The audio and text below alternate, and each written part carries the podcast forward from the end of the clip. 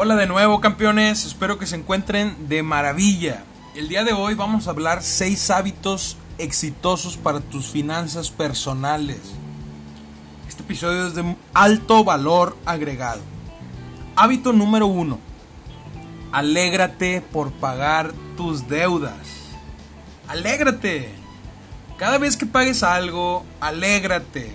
Sucede que si no te alegras cuando la otra persona cobra, entonces no te estás poniendo en la misma energía, en la misma vibración de que los demás te paguen a ti también.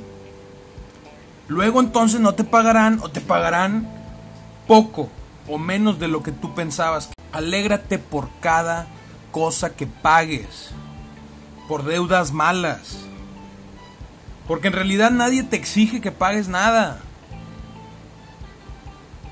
Oiga, pero es que tengo que pagar la luz. Pues vive con velas. Oiga, pero es que tengo que llevar el auto al mecánico porque me está fallando. Pues no lo lleves y ándate caminando o usa el transporte público, así de sencillo. No quiero que me malinterpretes y no quieres y no quiero que pienses que soy maleducado. Piensa que si tienes ciertos gastos es porque has aceptado tenerlos. Tal vez inconscientemente o conscientemente, pero los has aceptado. Luego entonces págalos con alegría. Porque después de todo, vivimos en una sociedad con bastante grado de libertad. Y eso es verdad. Nadie te obliga a tener luz, ni nadie te obliga a tener auto. Alégrate de pagar, porque si no, encima de que estás pagando, todavía lo haces de mala gana. Oiga, que no me alegro. Pues haga como si se alegrara. Haz como si te alegraras. Como dice esta frase, fake it until you make it. Es lo mismo, finge, finge hasta que lo logres. Hasta que parezca que sea algo natural, que sea algo tuyo. Hábito número 2. Educa tu cerebro. Realiza al menos uno o dos cursos al año y no solo cursos en tu campo técnico específico laboral, sino también cursos que hablen de las cosas importantes de la vida, de tus pilares, salud, amor, relaciones, negocios. Y por supuesto dinero, eso es de cajón. Si te parece un rollo, entonces seguirás manifestando escasez, mentalidad de escasez, víctima, y probablemente sin llegar a fin de mes. No puedes decidir no educarte y por otro lado quejarte de no llegar a fin de mes, o cualquiera que sea el problema económico. Y es que a veces las personas están tan ocupadas trabajando que no pueden aprender a ganar dinero. Piensa, ¿qué es más molesto? ¿Educarse o seguir sin poder llegar a fin de mes con dinero? Sin deudas, ahorrando, invirtiendo. Si todos los días te formas, te educas, inviertes en ti, vas a pensar de otra manera. Y si piensas de otra manera, vas a romper tus creencias limitantes.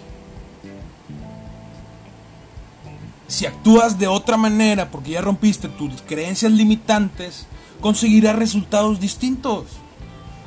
Como decía Albert Einstein, la locura, hacer siempre lo mismo y esperar resultados diferentes. ¡Pum! Esa frase me ha marcado. Si quieres obtener resultados diferentes, no puedes seguir haciendo lo mismo. Hábito número 3. Ahorra al menos el 10% de cada ingreso que tengas. Es un clásico de las finanzas personales y a la vez muchas personas siguen sin llevarlo a cabo con el pretexto de que no les queda para ahorrar. Porque recuerda, lo que es fácil de hacer, también es fácil de no hacer. La propuesta es ahorrar al menos el 10% de tu salario, de tu sueldo, de tus ingresos. Si no puedes ahorrar al menos el 10%, quiere decir que estás en la lona. Perdóname que te lo diga, pero estás fatal. Si no puedes ahorrar ni un 10%, ¿sabes qué significa? Significa que estás viviendo con el agua al cuello. Que estás en el Titanic con el agua por la nariz congelándote. Y es que si no puedes ahorrar un 10%, quiere decir que estás viviendo profundamente por encima de tus posibilidades. Estás a punto de hundirte con el Titanic. Ahora bien, ¿te va a llevar el ahorro a un sitio importante en la vida? Probablemente no. Porque la inflación hace que tu dinero pierda valor constantemente y ese sería un mal consejo para de mi parte hacia ti.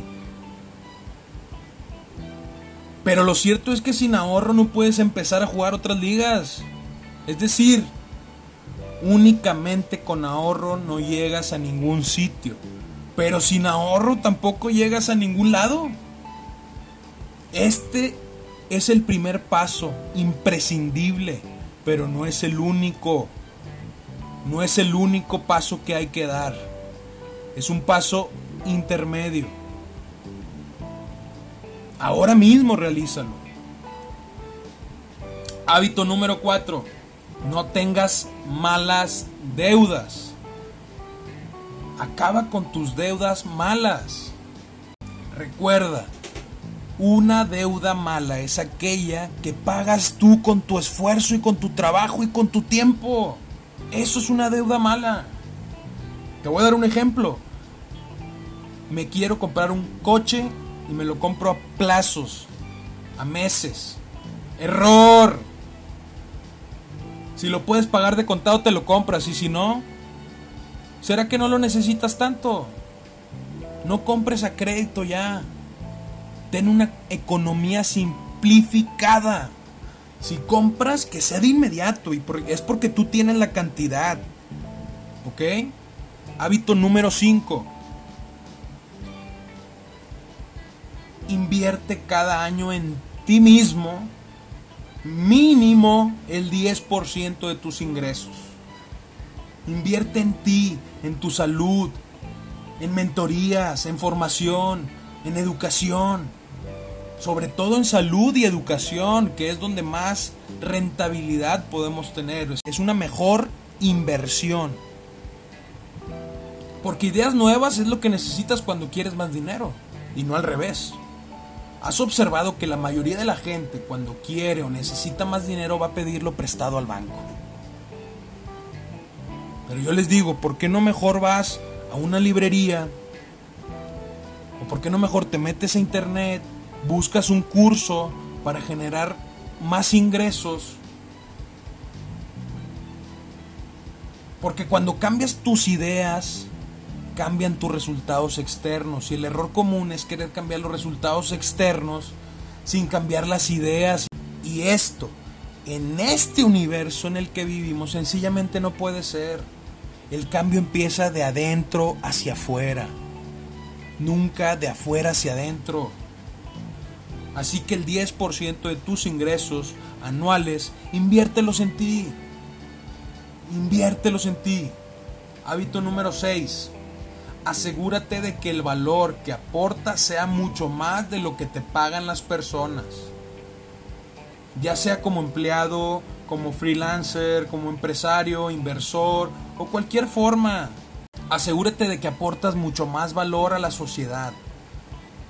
Es decir, pon atención de antemano en que todos los acuerdos a los que llegues con la otra persona sea un ganar-ganar. Esto te traerá abundancia a tu vida inmediatamente. No solo pienses en ti. Eso es lo que el ego quiere desde un principio. Pero tú tienes que decir, ¿qué te llevarás tú y qué me llevaré yo? ¿Qué ganarás tú y qué ganaré yo? Siempre. Esto aplica en cualquier acuerdo, ya sea como jefe, como empleado, empresario. Siempre preocúpate de qué es lo que van a ganar las dos partes. Si le dices a tu jefe, oiga, es que quiero un aumento, pero yo me comprometo a hacer esto y esto y aquello, y usted va a ganar todo esto. Observa la diferencia al plantear la conversación desde este enfoque. Porque si solo miramos nuestra parte, desde ahí no puede venir la abundancia. No puede venir la abundancia económica ni espiritual.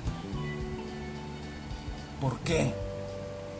Porque el ego está enfrente tuyo, apoderado de ti. Recuerden, el sol brilla para todos. Y con esta frase me despido.